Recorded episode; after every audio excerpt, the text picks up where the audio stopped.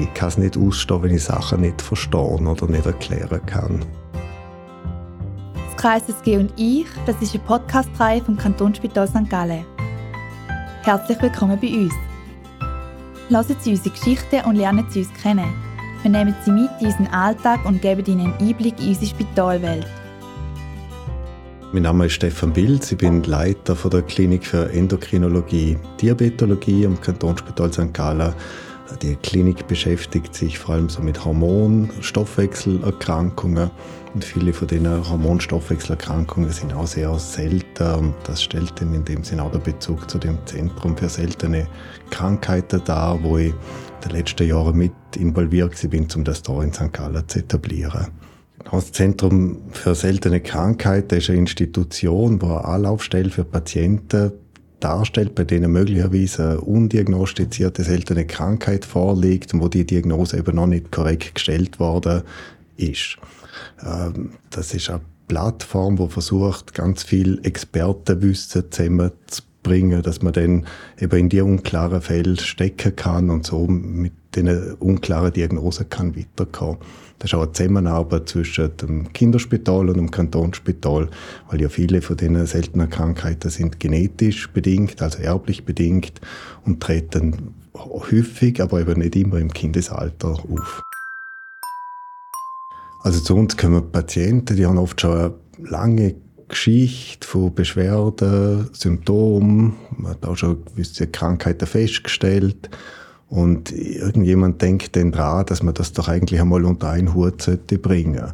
Also dass quasi den vielen Symptombeschwerden eine Ursache liegen könnte. Das können einerseits Patienten selber sein, das können auch Hausärzte sein, das kann irgendein Spezialist sein, der den Patienten im Rahmen von einer Abklärung sieht und denkt, hoppla, das, das ist doch irgendwie komisch, das kann doch nicht Zufall sein, dass das alles nebeneinander vorliegt. Und dann finden äh, Anmeldungen uns statt. Dann wir zuerst einmal alle Unterlagen sichten, bestellen. Das macht unsere Koordinatorin.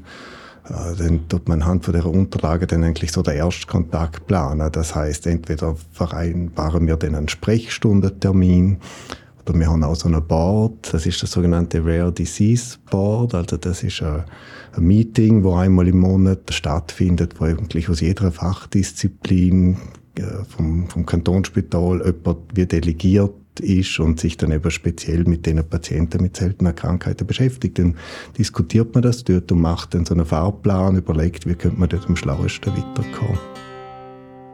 Ja, seltene Krankheit, das ist eigentlich über die Häufigkeit definiert. Das ist eigentlich jede Krankheit, die seltener als 1 zu 2000 ist. Man geht davon aus, es gibt so das Orphanet, das ist so die Plattform für die seltenen Krankheiten, wo die alle aufgelistet sind. Es gibt über 6000. Und insgesamt sagt man immer, das sind seltene Krankheiten selten, aber es gibt eben viele Patienten, die betroffen sind. Also wir reden in der Schweiz etwa mit einer halben Million Personen, die so eine seltene Krankheit haben.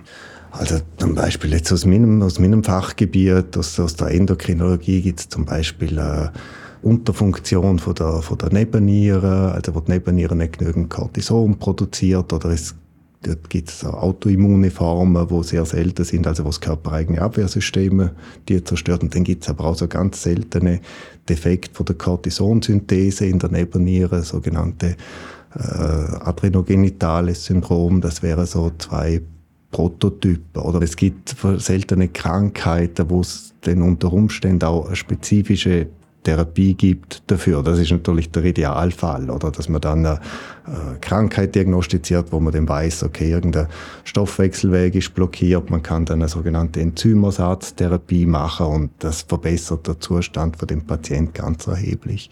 Ich glaube, ein anderer Aspekt ist auch, dass das für Patienten auch sehr, sehr wichtig ist, zum wissen, was sie eigentlich haben, oder woher die vielen Beschwerden, Krankheiten, dass man dem einen Namen geben kann und und somit auch das Management verbessern kann. Ein wichtiger Aspekt ist auch, dass das häufig Erbkrankheiten sind, also wo ein Risiko besteht, dass man das weiter vererbt oder wo es auch noch in der Familie noch Personen geben kann, wo möglicherweise auch betroffen sind und vielleicht das einfach viel schwächer oder anders ausgeprägt ist. Dann, was man auch gesehen ist, dass es wie prophylaktische Maßnahmen braucht. Also man weiß, wenn man weiß, was Diagnose ist, zum Beispiel, was kann alles noch kommen oder auf was muss man achten, wo muss man besondere Vorsorge treffen. Es ist auch schon gehabt, dass man so Patienten mit seltenen Epilepsien, wo man zum Beispiel weiß, dass es gerade eine spezifische ein spezifisches Medikament sollte man dort nicht geben und der Patient ist mit dem behandelt gewesen und man hat dann die Therapie umstellen können und offensichtlich geht es ihm seitdem viel, viel besser. Also das hat ganz viele Implikationen, wo nicht nur die unmittelbare Behandlung, sondern das Langzeitmanagement, auch Beratung, Beratung von der Familie betreffen.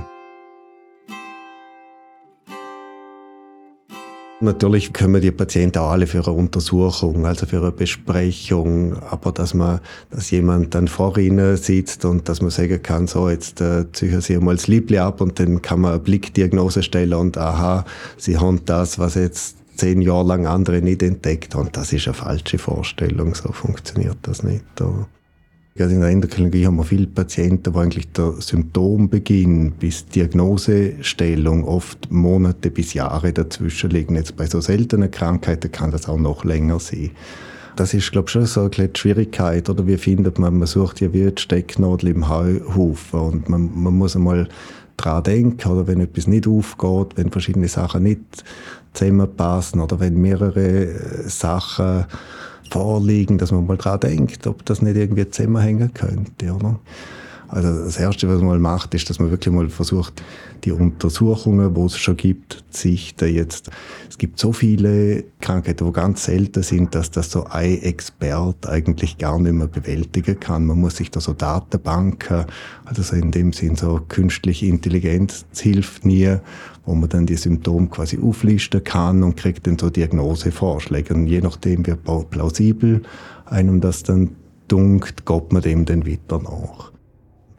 Da vor 20 Jahren hat man dann noch irgendwelche Bücher gewälzt oder so. Das macht man heute nicht mehr. Es gibt halt wirklich so spezifische Datenbanken für äh, seltene Krankheiten, wo man versuchen kann, dann weiterzukommen.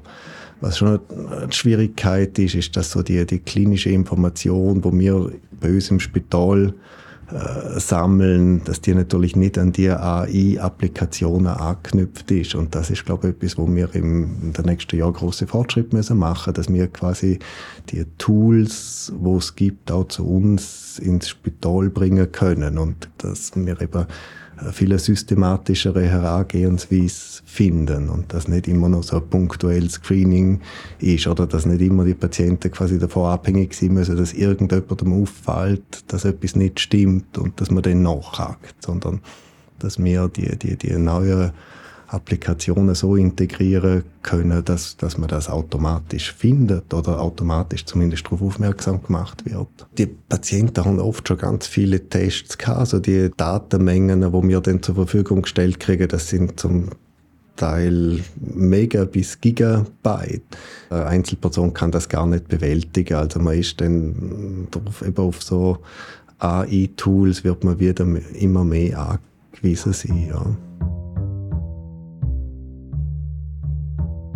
Was mir schon immer sehr Freude gemacht hat, ist eben so unklare Sachen nachzugehen oder so Zusammenhänge herzustellen zwischen, das ist äh, ja das, warum ich wahrscheinlich auch jetzt mit diesen seltenen Krankheiten konfrontiert bin und dann so die die Vielfalt von Menschen, mit denen man zu tun hat. Also das Kantonsspital St. Gallen hat ein sehr großes Einzugsgebiet, wo man viele Patienten mit vielen verschiedenen Erkrankungen sehen.